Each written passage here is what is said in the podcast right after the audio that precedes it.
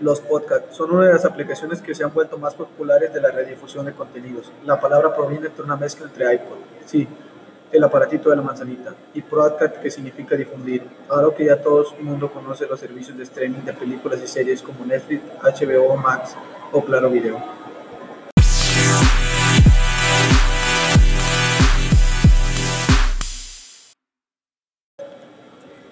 Esto del podcasting te puede parecer obsoleto, pero si aún escuchas la radio, aunque sea mientras vas en el microbús, podrás notar que varias radiodifusoras transmiten su programa, también por internet para alcanzar mayores audiencias.